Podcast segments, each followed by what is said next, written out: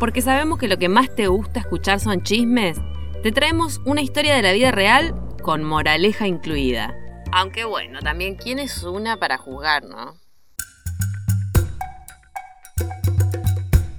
En esta oportunidad vengo con una recomendación de un documental nuevo que se llama Joao de Deus, curandero y criminal. Está en Netflix, es de este año 2021, eh, es de Brasil y tiene no uno, sino dos, sino tres aspectos interesantes. Va el primer aspecto. Para mí lo más importante para señalar primero eh, es el enganche espiritual que tiene que ver con esta religión o pseudo cuestión pagana, alternativa, que tiene que ver con este lugar de medium que él ocupaba, eh, que tiene que ver con que otras almas, otra sabiduría, otras, otras entidades de otra vida lo tomaban a él, a su cuerpo, como canal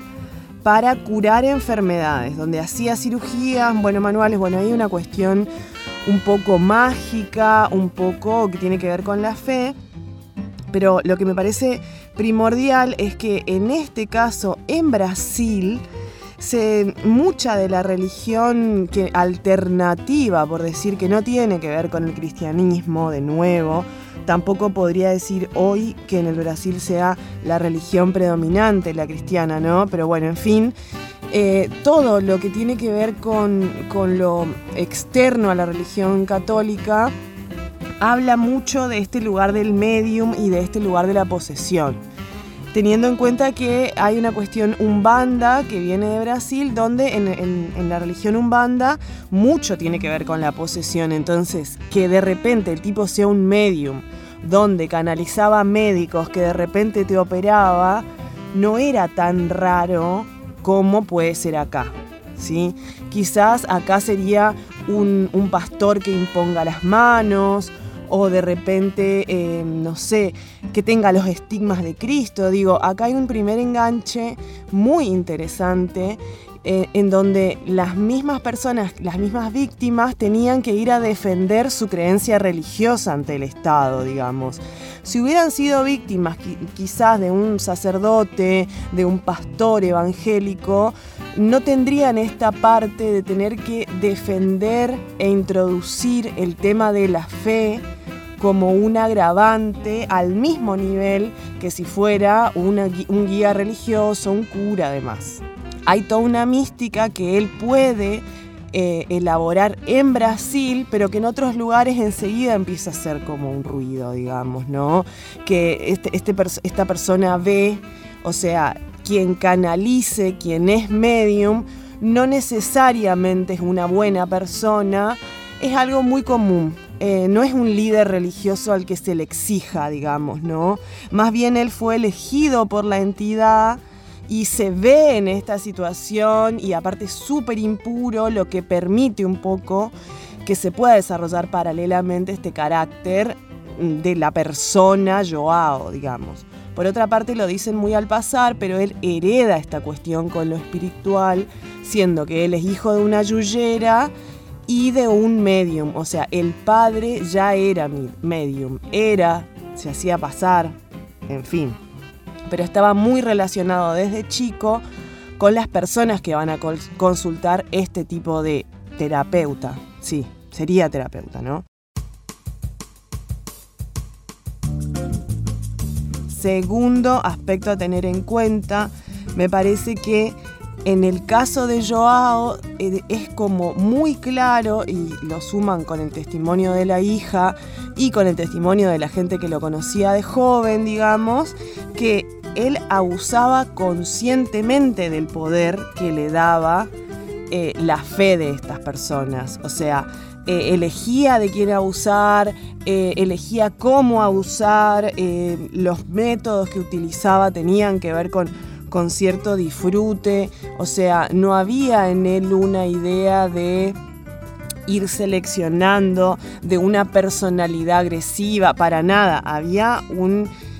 una cuestión sistemática, una cuestión ligada al silencio, ligada a ir reconociendo las personalidades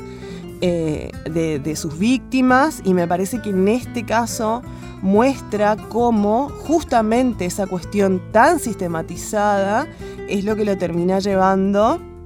a que lo descubran o a que tenga peso la denuncia, que es lo que todas repiten claramente. Si no hubiera sido tan calcado el abuso, tan claro quiénes eran las víctimas, que en el lugar en el que confiaban, el momento y demás, em,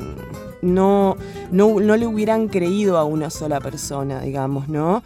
Eh, y eso me hace pensar en el tercer señalamiento que me parece muy interesante. Este tipo de personas, este tipo de abusadores que explotan, eh, por decirlo, a las personas desde el lado de la religión, que manipulan desde el lado de la sociedad, que normalizan su crimen, en general suelen estar amparados por agujeros legales. El agujero que, más se nota en este caso tiene que ver con eh, justamente la manipulación, digamos, el, el, abuso de poder, pero a su vez un poder dado a modo de fe, a modo de creencia, a modo de toda una estructura a su alrededor que hacía que, sea muy difícil acceder a la denuncia misma, que es una de las víctimas la que muestra que desde el primer momento tuvo la intención de denunciar y sin embargo se iba encontrando constantemente con renegaciones, con frenos, con trabas, con dudas, eh, por el hecho mismo del encubrimiento, pero también por personas que no podían creer lo que ella le estaba planteando. Es decir, ahí es donde tiene que aparecer la ley eh, digamos, en esta cuestión de todos somos iguales ante la ley, a, pedir explicaciones a quien corresponda. Y en el caso de, de, Joao llega muy tarde el momento donde él tiene que dar explicaciones, porque cuando él da explicaciones, ahí es cuando no hace otra cosa que comprometerse, digamos, ¿no? Pero así todo, eh, no tiene un final feliz el documental. Lamentablemente ningún documental de abuso tiene finales felices, pero sí está bueno vivir en Argentina habiendo visto este documental, porque nosotros tenemos eh, en este caso la imprescribilidad de estos casos de abuso. Tenemos ley,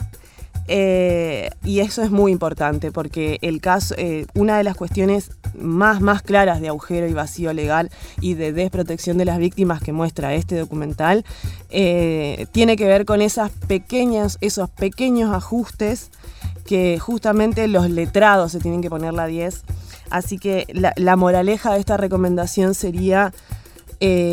para que no esté hecha la ley, hecha la trampa, donde estas personas pueden abusar de la fe de la buena fe de sus víctimas, eh, es importante que los letrados se pongan a 10 y ajusten la ley en un estado laico. Así, mirá,